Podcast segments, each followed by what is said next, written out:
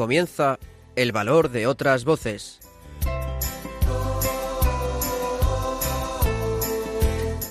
Con Carmen Massanet.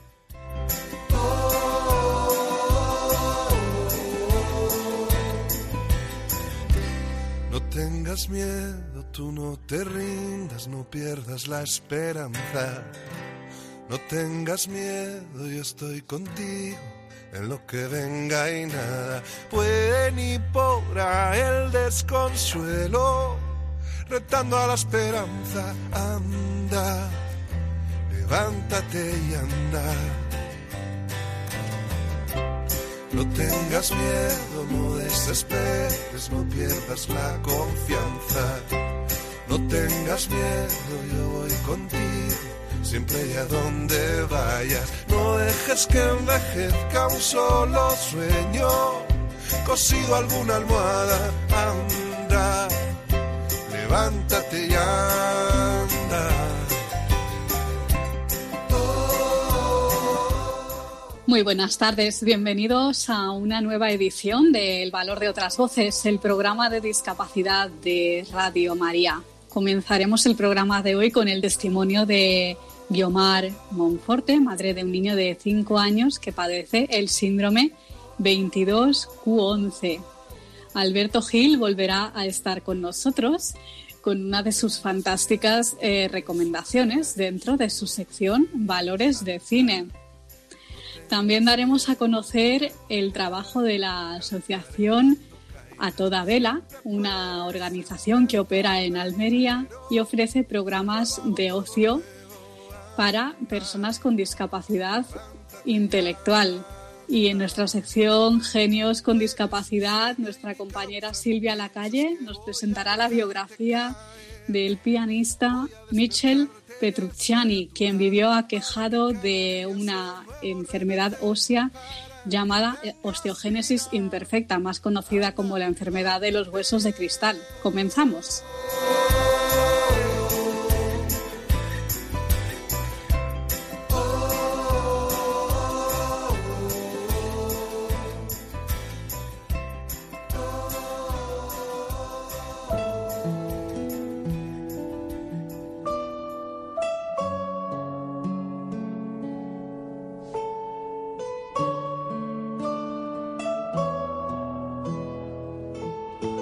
Testimonio.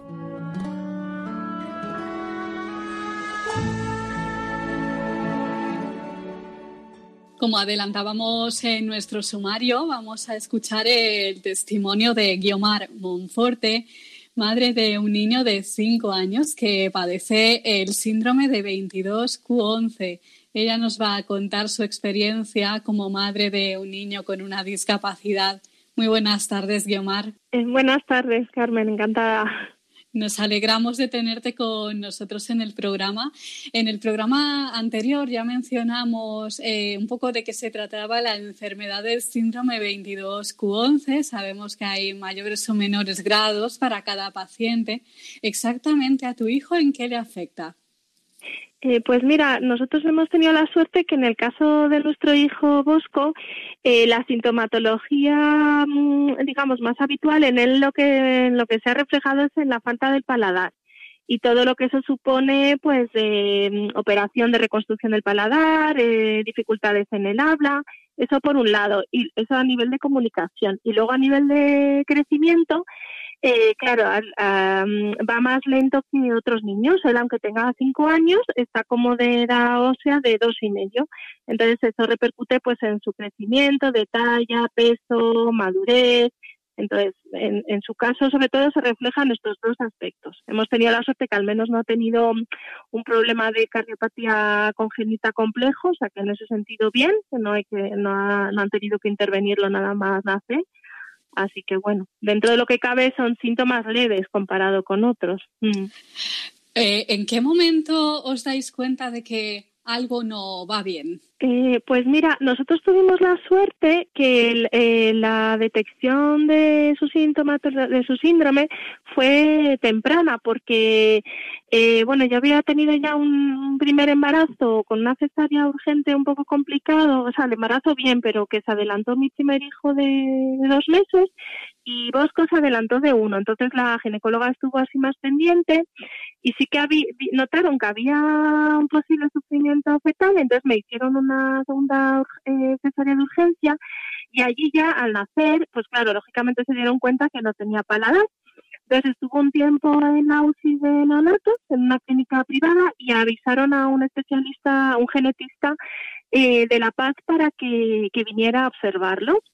Entonces él, o sea, sin decirnos claramente qué, síndrome era, porque no tenía los datos suficientes, sí que notaba que tenía ciertos rasgos sindrómicos y nos, nos aconsejó en consulta luego hacer un, test, vamos, un, análisis de laboratorio específico, un estudio genético completo que se llama microarray de densidad media, creo que no es el nombre técnico. Entonces nos lo mandó a hacer y, bueno, pasados unos meses, porque es verdad que en el circuito privado, al no cubrirlo, tardamos un poco más en que nos lo hicieran y demás, pero como a los siete meses nos lo hicieron y ya salió en el estudio que tenía el cromosoma, la falta en el cromosoma 22. Y entonces, bueno, tuvimos la suerte que dentro de lo que cabe, al, al haber sido patente por el tema del paladar, que es una de las características de este síndrome, pues lo vieron, lo vieron rápido. ¿Cómo, ¿Cuál es vuestra primera reacción? ¿Cómo asumís el diagnóstico? ¿Qué se os pasa por la cabeza en ese momento? Pues mira, al principio fue una sensación un poco extraña porque justo nos llegó la carta, bueno, fue un poco también providencial, ¿eh? porque nos llegó la carta justo el día que teníamos, eh, habíamos pedido cita para valoración del Centro de la Comunidad de Madrid, el CRECOVI, que bueno, me imagino que muchos de vosotros lo conoceréis porque para todas las mm, pues detecciones de enfermedades raras, pues en este centro pues hacen estudios tanto a nivel físico, psicológico, en fin, desde varios ámbitos y para, para poder luego ofrecer ayudas, ¿no? Entonces, bueno, justo el día que nos habían dado la cita, nos llegó la comunicación del laboratorio. Entonces, bueno, yo al principio, mm, como la mayoría de la gente, no tenía ni idea que era esto del síndrome 22Q11, no, no lo había oído en la vida. Bueno, de hecho, cuando nació Bosco no sabía ni que había niños que podían nacer sin paladar. sabía lo del labio leporino, pero no me sonaba lo del paladar. Bueno, mi marido, dentro de lo que cabe, tenía una suerte que al ser médico internista, a él le sonaba el síndrome que antiguamente se llamaba George, eh, le sonaba por el tema de la parte de inmunología y, infecciosas. Entonces, él sí que tenía mucha más noción que yo. Entonces, bueno, al principio fue un poco de eso, que en el sentido que, que, tenía un síndrome, o sea, que tenía algo, y luego, claro, ponernos a estudiar y a empaparnos de lo que era, en qué consistía el síndrome y poder ya brindar pues todos los apoyos que Bosco necesitaba. Eh, claro, ¿entráis ya pues en contacto con la asociación 22Q11 o eso es un poquito más tarde? ¿Cómo eh, entráis en contacto con la asociación, que fue con quien hablamos pues en el programa anterior?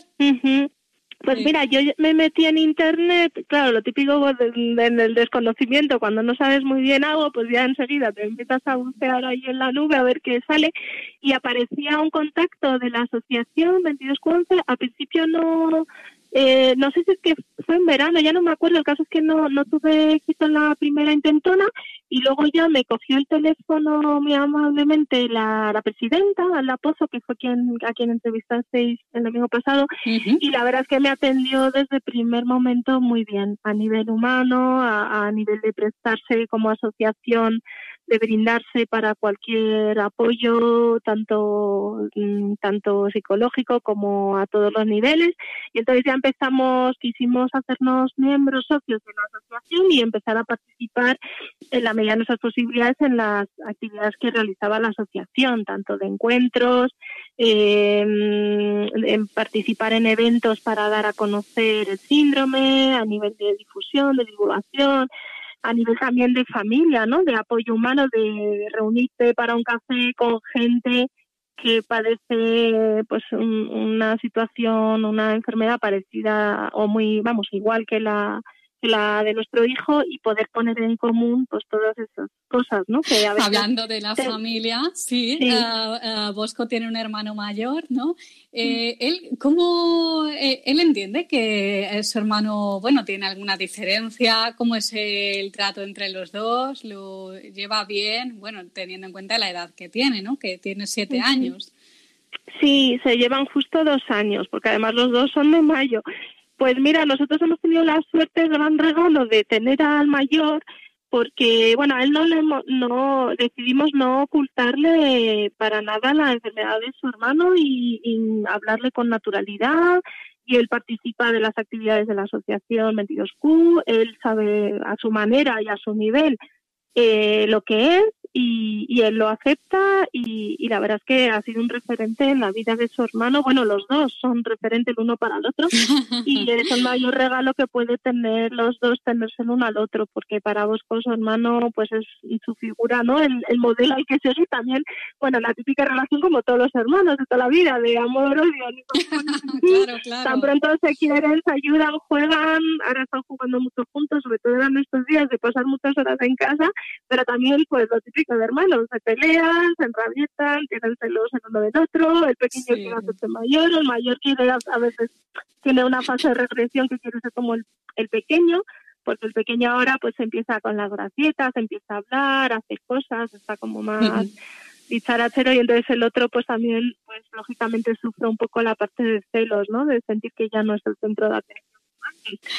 Pero bueno, yo creo que esto más que el síndrome entra dentro de la normalidad de una relación de hermanos. Mm. Claro, ¿cómo es un día a día en la vida de Bosco? ¿Va a un cole ordinario? ¿Qué actividades realiza? Pues mira, el día a día eh, tenemos la gran suerte que lleva una vida muy normal. O sea, va a un cole ordinario, decidimos, porque nosotros apostamos como aparentemente sus síntomas a priori eran leves, eh, decidimos que, queríamos llevarlo al mismo cole que a su hermano, porque para nosotros era importante que fueran juntos, luego también un poco por la logística familiar que no un cole cercano y que pudiera, entonces buscamos por la zona y buscamos uno de inclusión ordinario, es un cole, eh, pues es un cole católico concertado y la verdad es que de momento hemos tenido la suerte que el niño, como también tiene profesorado de apoyo, una PT que está en el aula, pues eh, desde el primer momento pues ha sido muy integrado en el colegio y aceptado, en el cole saben lo que tiene. Creo que de hecho, bueno, no sé si hay otros niños con este síndrome, creo que no, pero tienen otros niños con otros síndromes y los han incluido en el aula.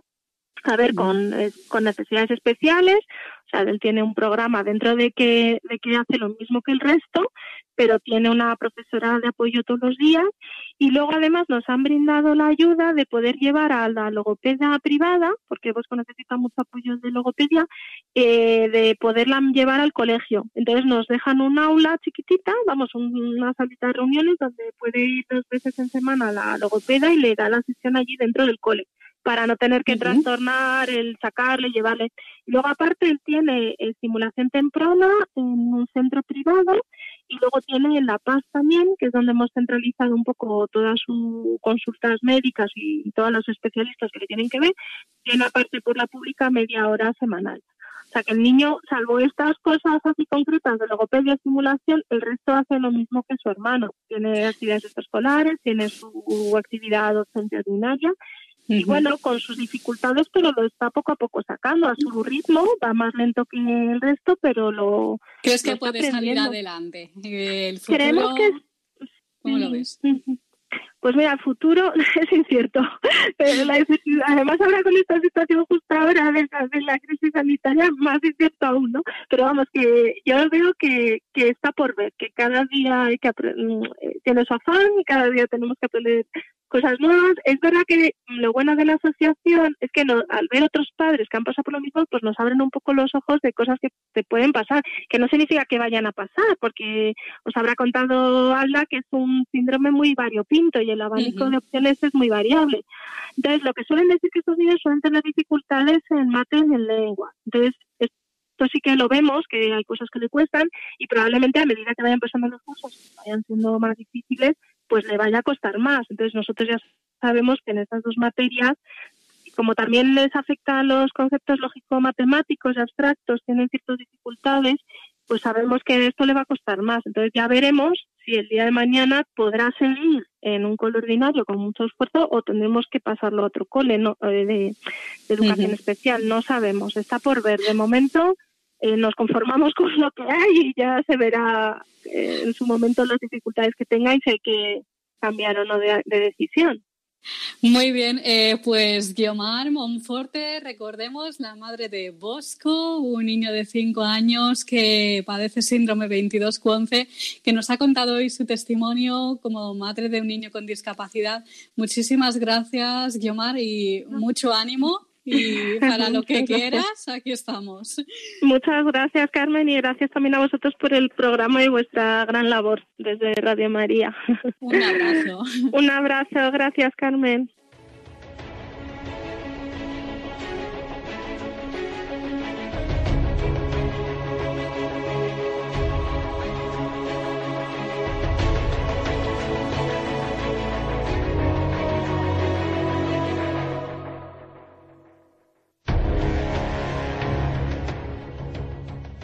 Continuamos en el valor de otras voces y ahora vamos a saludar de nuevo a Alberto Gil, que nos va a traer otra de sus fantásticas recomendaciones dentro de su sección eh, Valores de Cine, que recordemos que también en esta sección damos a conocer el sistema de audiodescripción que sirve para adaptar el cine a las personas ciegas. Y la película de hoy es una de las que está en este sistema. Muy buenas tardes, Alberto. Buenas tardes, Carmen. Buenas tardes a todos los oyentes. Bueno, la película que has elegido hoy es una película muy oportuna para estos días que estamos pasando también y además es una de las novedades del catálogo de audiodescripción. ¿De qué película se trata? Bueno, pues vamos a recomendar La cabaña, la película que se estrenó en 2017 pero que bueno pues eh, ahora las personas ciegas también podemos disfrutar en plenitud de ella si bien hasta ahora desde que se estrenó también era más o menos fácil de seguir por la historia que cuenta, pero lógicamente con la audiodestricción pues eh, tiene un plus de bueno de cercanía.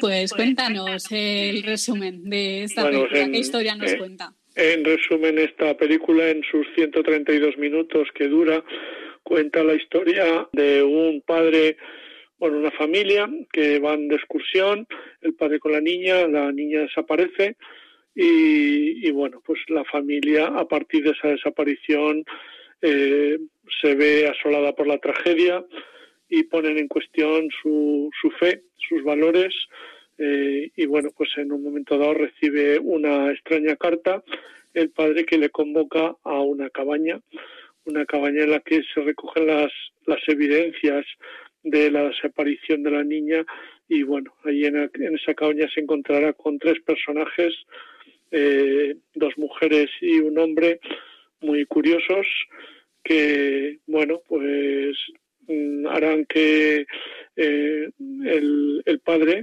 reflexione en torno a lo que es Dios, lo que es la Trinidad y, cómo eh, la bondad infinita de Dios se, se manifiesta ante nosotros, aunque no comprendamos y nos cuestionemos esa bondad, ¿no? Y bueno, pues efectivamente es oportuna esta película por la situación en la que estamos viviendo ahora. Vamos a escuchar un fragmento de la película para que ustedes puedan percibir también en qué consiste el sistema de audiodescripción.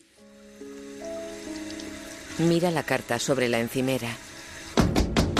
El vecino abre la puerta.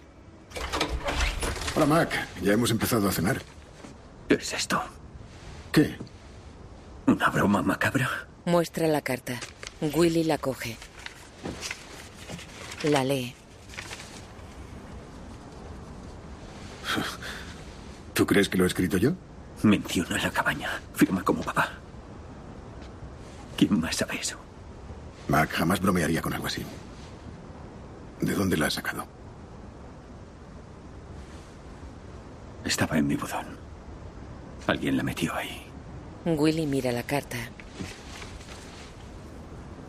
¿Quién caería tan bajo? Llama a la policía. ¿A la policía? ¿Y qué les digo? ¿Que ha aparecido una carta en mi buzón sin huellas en la nieve y que parece firmada por Dios?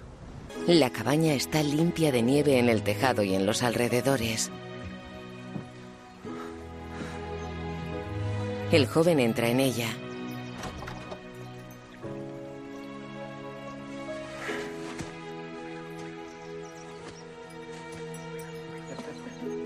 El porche está limpio, con sillas de mimbre con brazos colocadas entre macetas con plantas cuidadas. La puerta de la cabaña está pintada de blanco. Max se acerca. Dentro hay más personas. Entra. El interior está limpio. Mackenzie Allen Phillips. La vecina que le dio tarta de pequeño le abraza. Hay una joven en el comedor. Vaya, vaya, vaya. Cierra la puerta. Mírate. Mac la mira atónito. ¿Te conozco? No mucho, pero podemos arreglarlo. Llevo mucho tiempo esperándote. Verte por fin cara a cara. Te guardo el abrigo. Y ese revólver. No queremos que nadie resulte herido, ¿verdad? Mac ofrece el arma. La mujer se lo da al joven con barba. Mac mira todo boquiabierto. Lo entiendo. Es confuso. Somos conscientes. Nos adaptaremos a tu ritmo. ¿Qué tal si nos presentamos? Soy Adonai. Tengo muchos nombres, pero ese es uno de mis favoritos. O si quieres, puedes llamarme como lo hace Nan. ¿Conoces a Nan? Oh, sí. Muy bien. ¿Estás diciendo que eres? Yo soy. El yo soy. Yo soy el yo soy. Mírate, ya estás citando las escrituras. Y ya conoces a mi hijo.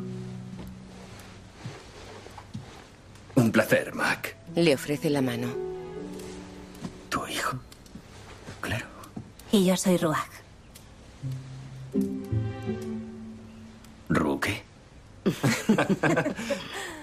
Ruach. Significa espíritu. Vale. ¿Y quién de vosotros es? Yo soy. Mac mira alucinado a los tres. Y no tienes ni idea de lo mucho que te amo. Pues hemos escuchado ese fragmento de la película La cabaña que mm, eh, aquí nos muestra pues cómo funciona el sistema de audiodescripción, lo han podido percibir ustedes. Eh, esta mm, película pues nos va a servir eh, en estos días, Alberto, para comprender muchas cosas, ¿no? Para comprender el sentido pues que tiene la vida, el dolor, Efectivamente, en este caso el valor que tiene esta película es eso, ¿no? El que nos hace reflexionar eh, de cómo ante una situación eh, trágica como es la desaparición bueno, y la muerte de la niña, o, en nuestro caso real, pues eh, esta situación trágica de- derivada del COVID-19, pues cómo plantearnos eh, la vida y sobre todo cómo, eh, como comentábamos, ¿no? los que tenemos fe, pues eh, ese Dios misericordioso pues nos ayuda a sobrellevar eh, esta eh, cualquier situación que se nos plantee en la vida agarrándonos a la bondad infinita de, de Dios.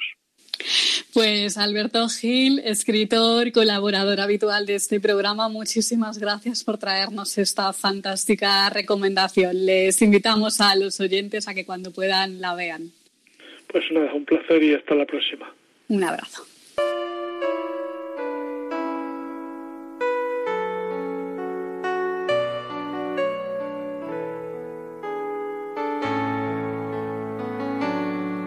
Luz en la oscuridad, personas que hacen un mundo mejor. Continuamos en el valor de otras voces y ahora vamos a conocer el trabajo de la asociación A Toda Vela, una organización que opera en Almería y que ofrece programas de ocio para personas con discapacidad intelectual. Para conocer algo más sobre el trabajo de esta asociación, está con nosotros su directora, Isabel Guirao. Muy buenas tardes, Isabel. Hola, buenas tardes, ¿qué tal? Me alegro Pues de nos alegramos, sí, nos alegramos nosotros también de tenerte en el programa. Cuéntanos cómo nace la asociación A Toda Vela. Pues mira, la asociación A a Toda Vela nace hace 23 años por la unión de cinco mujeres, todas madres, todas, todas profesionales de distintos ámbitos, de educación, de sanidad, etcétera, y con una preocupación común, éramos algunas, dos teníamos, dos no teníamos hijos con discapacidad y, tres no teníamos hijos con discapacidad y dos sí. Y la preocupación era que estos niños no tenían, entonces eran niños, son hombres y mujeres, no tenían amigos, no tenían vida social, no participaban en la vida comunitaria. ¿no? Entonces decidimos montar un servicio de ocio, de ocio para que los chicos y las chicas tuvieran planes como su hermano y participaran en, desarrollaran sus intereses, sus aficiones, pero acompañados por gente a la que querían y, que libremente elegían, ¿no? Y ese mm. fue nuestro foco hace 23 años. ¿Y ese nombre de A Toda Vela, eh, cómo surge? ¿De dónde viene? Pues mira, queríamos diferenciarnos, ¿no? Porque la propuesta que nosotros hacíamos era muy innovadora. Es decir, estábamos cambiando el foco de la discapacidad a la, al rol de ciudadano, ¿no? Entonces necesitábamos diferenciarnos. Es decir, todas las asociaciones lo que hacían eran, eh, buscaban, eh, eran programas de rehabilitación, de educación, de atención a la dependencia, de la seguridad, etcétera, ¿no? Y nosotros lo que buscamos era todo lo contrario, era un entorno totalmente diferente, ahora le llaman entornos buca, entornos volátiles, entorno era el ocio, el tiempo libre, no, no estaba nada previsto, voluntariado, y bueno, y, el disfrute en horas totalmente flexibles, los fines de semana, por las noches, y dijimos, bueno, tiene que ser otra cosa, ¿no? Y entonces pues mm. pensamos que estábamos en aquí en Almería, que hacía mucho sol, que disfrutábamos mucho del mar, y de y, entonces bueno pues hay alguien que dijo ah sí que sí que vamos a toda leche y sí sí pero a toda leche no pero a toda vela seguro que sí encajaría no y entonces bueno pues en una conversación informal y muertos de risa a las cinco pues salió a toda vela y nos gustó mucho a todos a todas y le decimos que sí que era una y bueno de hecho ha, sido un nombre que ha, causado sus su dificultades en ocasiones, ¿no? Porque cuando a lo mejor reservamos y no vamos a algún sitio, la gente espera que vaya a un club de vela, ¿no? Y cuando nos bajamos, ¿no? llegamos al hotel o llegamos al sitio y nos ven, pues no somos precisamente un club de vela, pero bueno, eso está súper chulo. sí. Bueno, cuéntanos sobre vuestro modelo de ocio inclusivo. Eh, ¿Cómo lo lleváis a cabo? ¿Qué programas tenéis? Pues mira, lo que cualquier persona hace en su tiempo libre, ¿no? O sea, la gente desarrolla pues sus intereses, ¿no? Entonces hay gente pues que le apetece disfrutar de la música, otros del teatro, otros del deporte, de la actividad física más que del deporte arreglado. Eh, pero sobre todo nuestro programa estrella y lo que, lo que, a lo que prestamos más atención es al tema de la amistad, ¿no? Al hacer amigos. Porque el 27% de las personas con discapacidad intelectual nos han dicho y nos siguen diciendo que no tienen ni un solo amigo, ¿no? Y no tener amigos significa no tener un cinturón de seguridad, no significa no tener con quién compartir, a quién cuidar, eh, de quién preocuparte, ¿no? Con quién reír, con quién llorar, y eso nos parece muy fuerte, ¿no? Entonces decidimos cambiar mm. esa realidad y pues tenemos un programa muy serio, muy fuerte de amistad, que fíjate que ahora en, en, época de coronavirus ha sido el mayor de los aciertos, ¿no? Porque efectivamente la comunidad cerró, todos nos encerramos en casa y dejamos de hacer todos esos intereses que teníamos, deporte, ir al teatro, ir al cine, ir a bares y tal, eso todos lo dejamos pero todos no, como que nos hemos focalizado en los vínculos, ¿no? en las amistades, en las personas a las que queremos. Y hemos utilizado otro, otro, otro escenario, que no es el de la comunidad, que es el virtual, y el telefónico para seguir en contacto con todos ellos. ¿no? Nosotros claro, a la semana ya estábamos con ellos, conectándolos, eh, subiéndonos al Zoom, nadie sabía lo que era el Zoom, lo que era el Skype, lo que era el WhatsApp grupal, y bueno, nos hemos hecho expertos todos, ¿no? Eh, claro, que por eso habéis creado el programa Conectados en Cuarentena, ¿no? Para estos días. Al día siguiente de cerrar todas las instalaciones, decidimos que iba a ser muy duro para nuestra gente permanecer aislados, ¿no? Entonces, como ellos todos estábamos conectados presencialmente, lo que hicimos fue salvando la protección de datos, o sea, un horror, porque claro, la protección de datos que hay que cumplirla, pero te impide hacer muchas cosas que cualquiera en nuestro tiempo natural y normal hacemos, ¿no? Pero como asociación no podemos bueno, con la, con la empresa de protección de datos lo salvamos todo, nos empeñamos en que teníamos que salvarlo y lo hicimos. Entonces le pedimos autorización a todo el mundo que autorizara vía email el que pudiéramos dar su teléfono y tal, y les preguntamos con quién querían estar conectados. ¿no? Entonces hicimos más de 40 grupos de conexión de personas con discapacidad con personas con discapacidad, de voluntarios con personas con discapacidad, de personas con discapacidad con trabajadores y voluntarios. Bueno, ahí había mezcla, se conectaban dos, tres, cuatro, cinco, y además hicimos, empezamos a hacer Zoom grupales, ¿no? Entonces hay seis, dos, tres, cuatro, cinco, seis, siete, ocho, ocho ocasiones a la semana en las que todos nos podemos conectar y podemos charlar y entonces está siendo precioso. Qué bien. Y bueno, vais a seguirlo manteniendo, aunque ya cuando nos desconfinemos todos, eh, vais a seguir manteniendo estas conexiones. Pues mira, hemos aprobado el plan de desescalada que hemos preparado, donde la prioridad ha sido la presencia y los vínculos, o sea, eso es la, nuestra prioridad, pero hay personas que tienen miedo, que son de grupos vulnerables, que están, que viven con personas eh, de riesgo y que todavía han decidido que no se atreven o no pueden o no es, no es, saludable el que salgan. Entonces hemos hecho un plan de desescalada que va a priorizar la presencia en la comunidad, o sea, volver a vernos todos, con muchísimas limitaciones, con muchas protecciones y con mucho cuidado, pero lo vamos a hacer, claro, lógicamente ya. Estamos desarrollándolo todo. Eh, se irá pasando poco a poco a los encuentros eh, presenciales. Claro, pero vamos a seguir manteniendo los virtuales. En principio, durante este mes, este verano, vamos a seguir manteniendo los virtuales para que eh, la gente tome las dos opciones. aparte que antes salíamos y a lo mejor estábamos seis horas en la calle, o no íbamos a, pasar todo el día fuera, o no íbamos de marcha y estábamos hasta las cuatro de la mañana. Ahora podemos salir una hora y media porque los horarios nos limitan, ¿no? Con lo cual, pues lo que hacemos es que vamos a salir esa hora y media y vamos a aprovecharla para vernos, no para tocarnos, que es lo que nos encantaría. Pero bueno, sí para vernos y para poder charlar y luego volveremos a seguir con, con nuestras horas virtuales, ¿no? Entonces, para intentar aumentar más la hora de, estancia con los amigos. También eh, ofrecéis programas formativos, ¿no? Tanto para personas con discapacidad como para profesionales y también programas de empleo inclusivo. Cuéntanos un poco en qué consisten estos programas.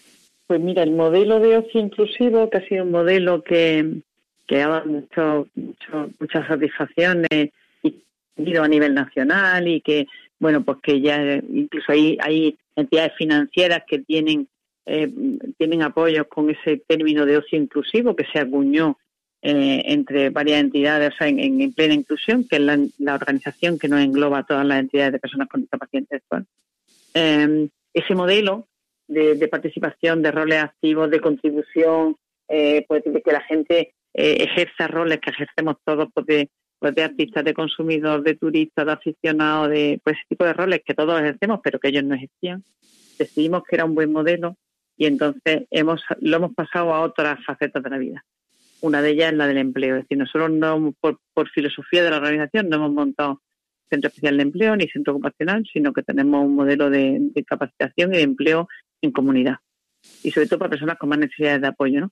Entonces lo que estamos intentando es que las personas con discapacidad descubran qué pasiones tienen en su ocio, qué cosas son las que les gustan.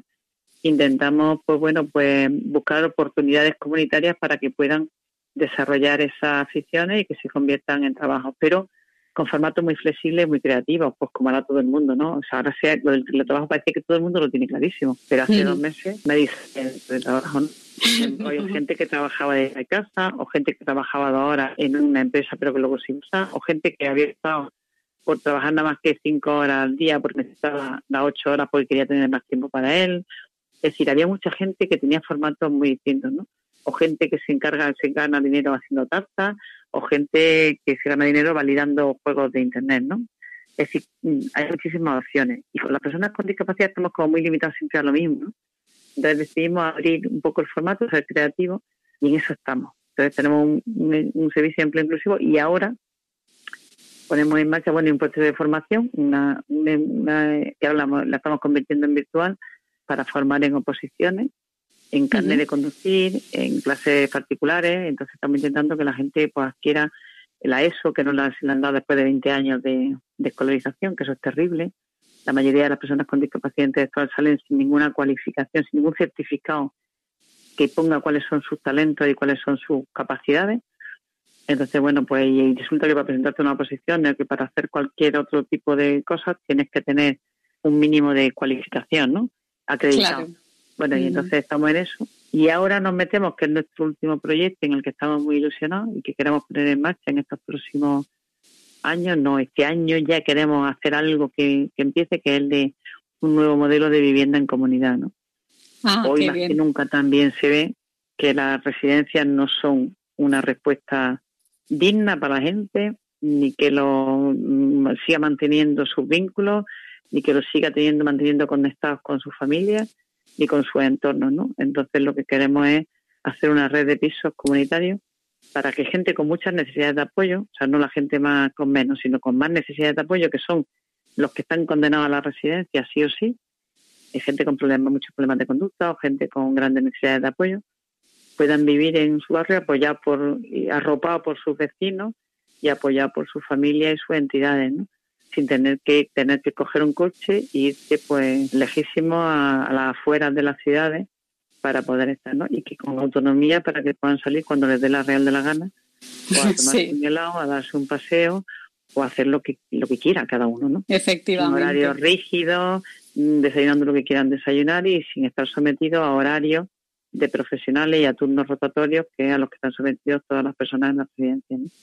Está bien, que ahí está, pero que nosotros queremos otro modelo de, diferente. ¿no? Y las familias de nuestra organización eh, sufren muchísimo cuando tienen que internar a un hijo en una residencia, sufren auténtico, auténtica eh, eh, tortura. Mm, no es justo que una familia tenga que pasar por esa situación emocional tan brutal de, ah, de sentimiento de abandono de un hijo y de sentimiento de, de falta de, de, compañía, de falta de empatía de la administración y de todo el mundo a la situación que vive, ¿no? Entonces eso tenemos que cambiarlo ya.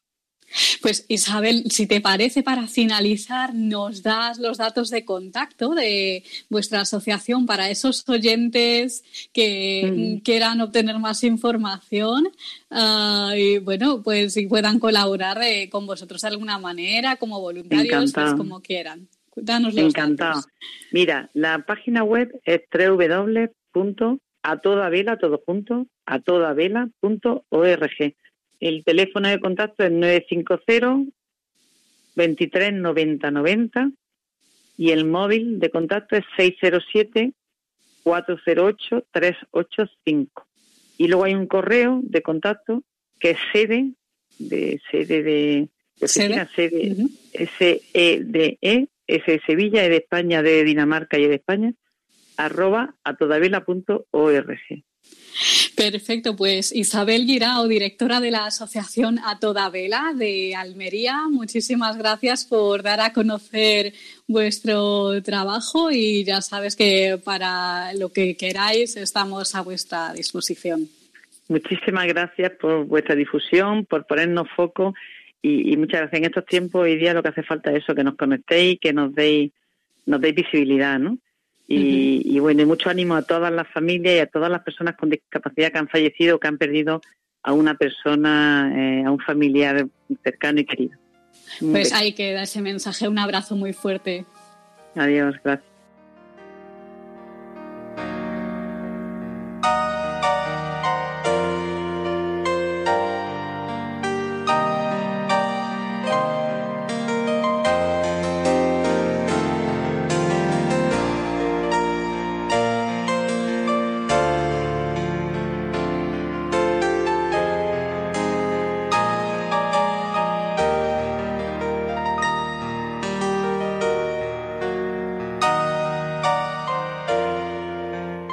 Valor de otras voces, el programa de discapacidad de Radio María.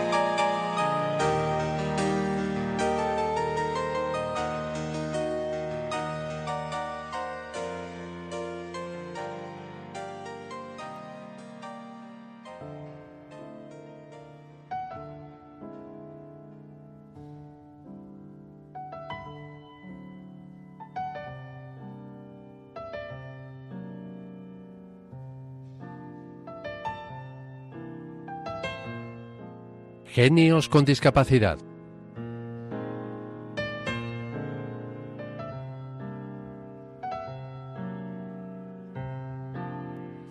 Pues continuamos en el valor de otras voces y ahora vamos con nuestra sección de genios con discapacidad.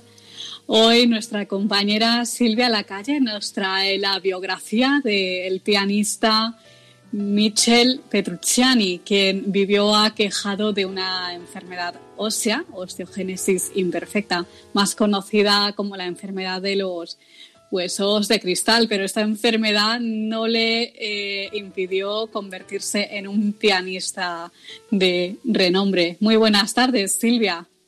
Hola, buenas tardes, Carmen, y buenas tardes a todos. ¿Qué tal? Pues muy bien, pues cuéntanos eh, la biografía de este genial pianista de Michel Petrucciani. El pianista Michel Petrucciani nació en la ciudad de Orange, en el sur de Francia, el 28 de diciembre de 1962, en el seno de una familia de músicos de origen italiano. Su abuelo era de Nápoles. Su padre, Antoine Petrucciani, Tony, era profesor y guitarrista de jazz y fue su profesor de piano. Su hermano mayor, Luis, tocaba el contrabajo y su hermano Philippe tocaba la guitarra padeció una enfermedad llamada osteogénesis imperfecta o de los huesos de cristal, enfermedad genética caracterizada, entre otras afecciones, por una fragilidad excesiva de los huesos, como consecuencia de una deficiencia congénita en la elaboración de una proteína, el colágeno.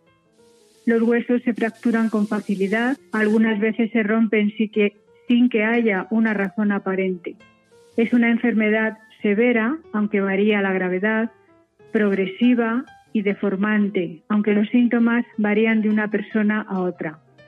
No tiene cura, pero por lo menos actualmente sí tiene tratamiento, medicamentos que refuerzan los huesos al aumentar su densidad ósea, lo que hace posible reducir el riesgo de fracturas. Y también terapias con distintos profesionales, traumatólogos, genetistas, fisioterapeutas, terapeutas ocupacionales, etc. Pero no fue así en la infancia de Petrucciani. La enfermedad le detuvo su crecimiento a una edad muy temprana y por eso no llegó a alcanzar el metro de estatura. Sin embargo, sus manos llegaron a ser como las de una persona adulta. Sufría constantemente de fracturas que le ocasionaban un dolor crónico. No pudo caminar solo hasta los 17 años y lo logró ayudándose de un bastón. Mi enfermedad no tiene nada que ver con el enanismo, decía. Tuve una infancia feliz, pero fracturada.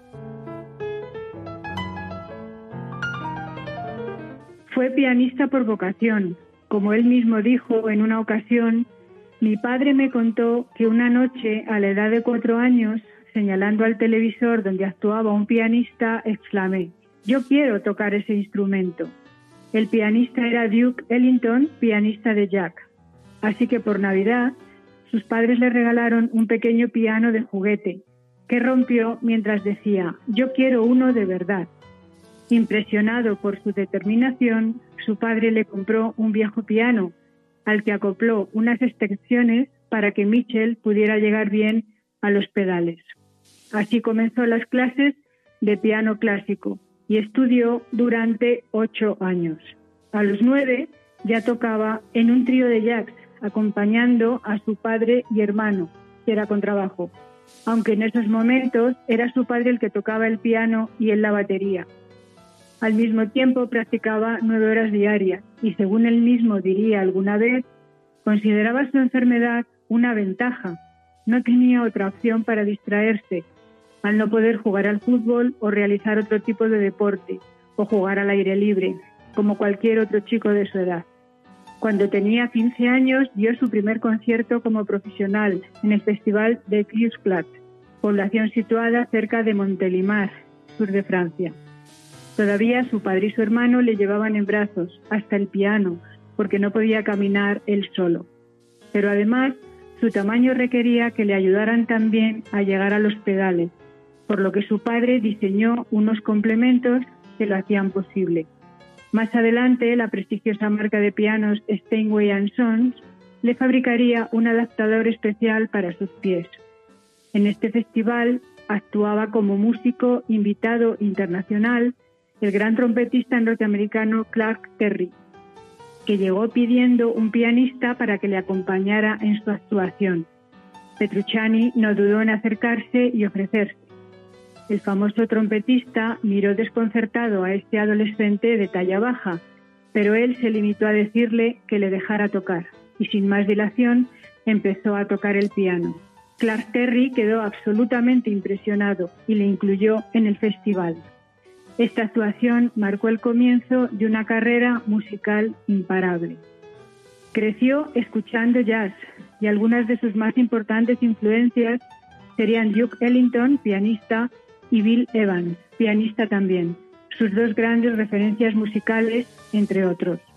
Aunque había estudiado piano clásico, se fue alejando de esta música académica para adentrarse en el mundo del jazz, lo que, hizo, lo que le hizo dedicarse al piano de jazz. Su talento, extraordinario, su mente privilegiada y sus manos virtuosas le hicieron destacar desde muy joven. A los 17 años grabó ya su primer disco en Francia, Flash, en agosto de 1980. En 1982, con 20 años de edad y ya reconocido y admirado en los círculos europeos, se traslada a California, Estados Unidos, en donde conoce a otro legendario saxofonista, Charles Joyce, con el que hizo una gira con enorme éxito y que terminó con un concierto en Nueva York el 22 de febrero del año 1985. Esa noche sería histórica para el mundo del jazz. Aunque sigue grabando en Francia, sus estancias en Nueva York hacen que grabe sus primeros discos norteamericanos y durante estos años, hasta 1994, hace conciertos con muchos de los grandes de su época, como Wayne Shorter, saxofonista, y Dixie Gillespie, entre muchos otros. Cuando vuelve a Francia, trabaja también con figuras destacadas del jazz, en dúos, tríos y cuartetos, que es lo que le gustaba, las formaciones reducidas. Aunque sus obras como solista, que compuso y ejecutó en solitario, en sus también conciertos y grabaciones, son igualmente memorables.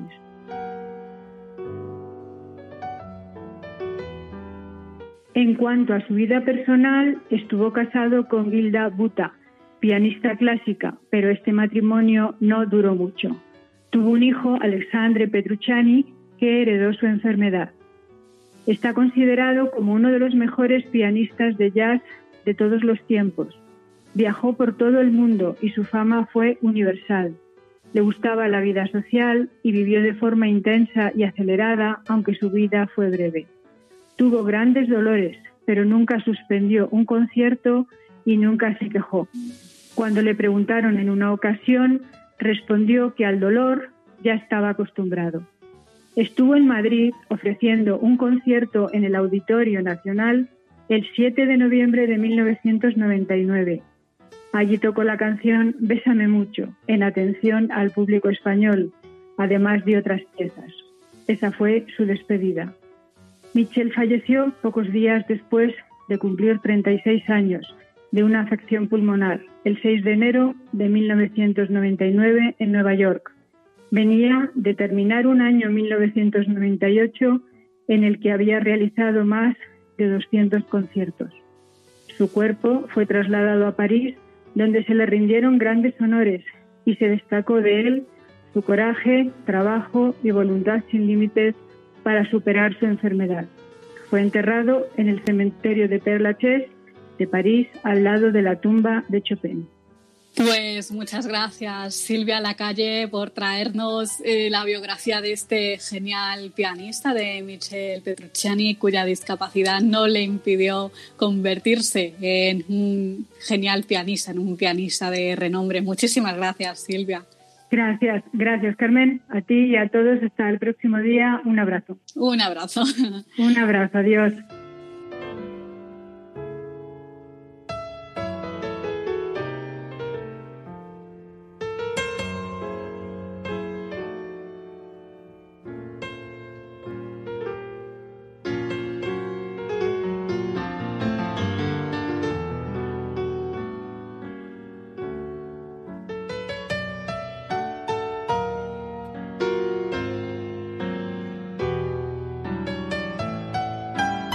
Están escuchando en Radio María El valor de otras voces con Carmen Massanet.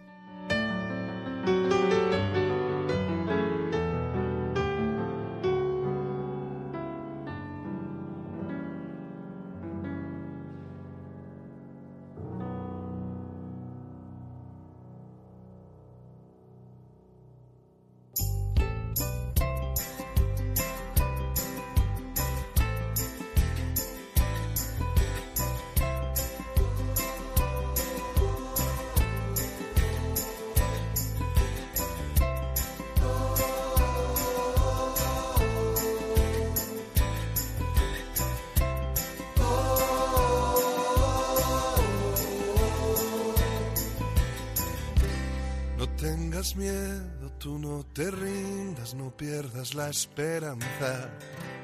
No tengas miedo, yo estoy contigo en lo que venga y nada puede ni podrá el desconsuelo. Retando a la esperanza, anda, levántate y anda.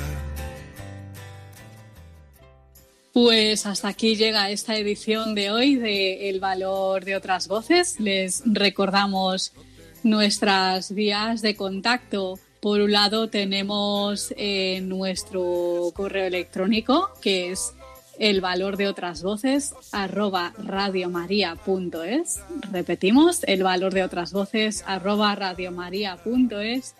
Y luego también el teléfono de nuestro contestador, el 91005 3305 91005 3305. Un abrazo a todos ustedes. Ha sido un placer, ha sido un placer como siempre estar ahí en estos micrófonos. Así que nos escuchamos en 15 días. Hasta pronto. No tengas miedo, yo te sujeto, solo confía y salta. No tengas miedo, voy a cuidar, te alzaré cuando caigas. Han escuchado el valor de otras voces. Un programa presentado por Carmen Massanet. Levántate y anda. Tú eres mi sueño y mi causa. No pienses que voy a dejarte caer. Voy a despertarte y estaré a tu lado para que cada día sea nuevo renacer para que tengas vida. Anda, levántate